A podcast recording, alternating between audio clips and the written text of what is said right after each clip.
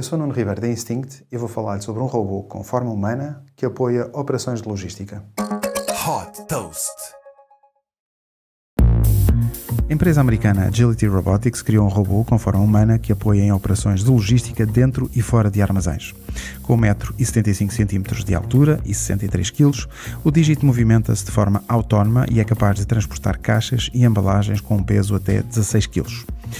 O robô tem autonomia para operar durante 16 horas por dia e desloca-se até à doca de carregamento sempre que a carga da bateria está reduzida.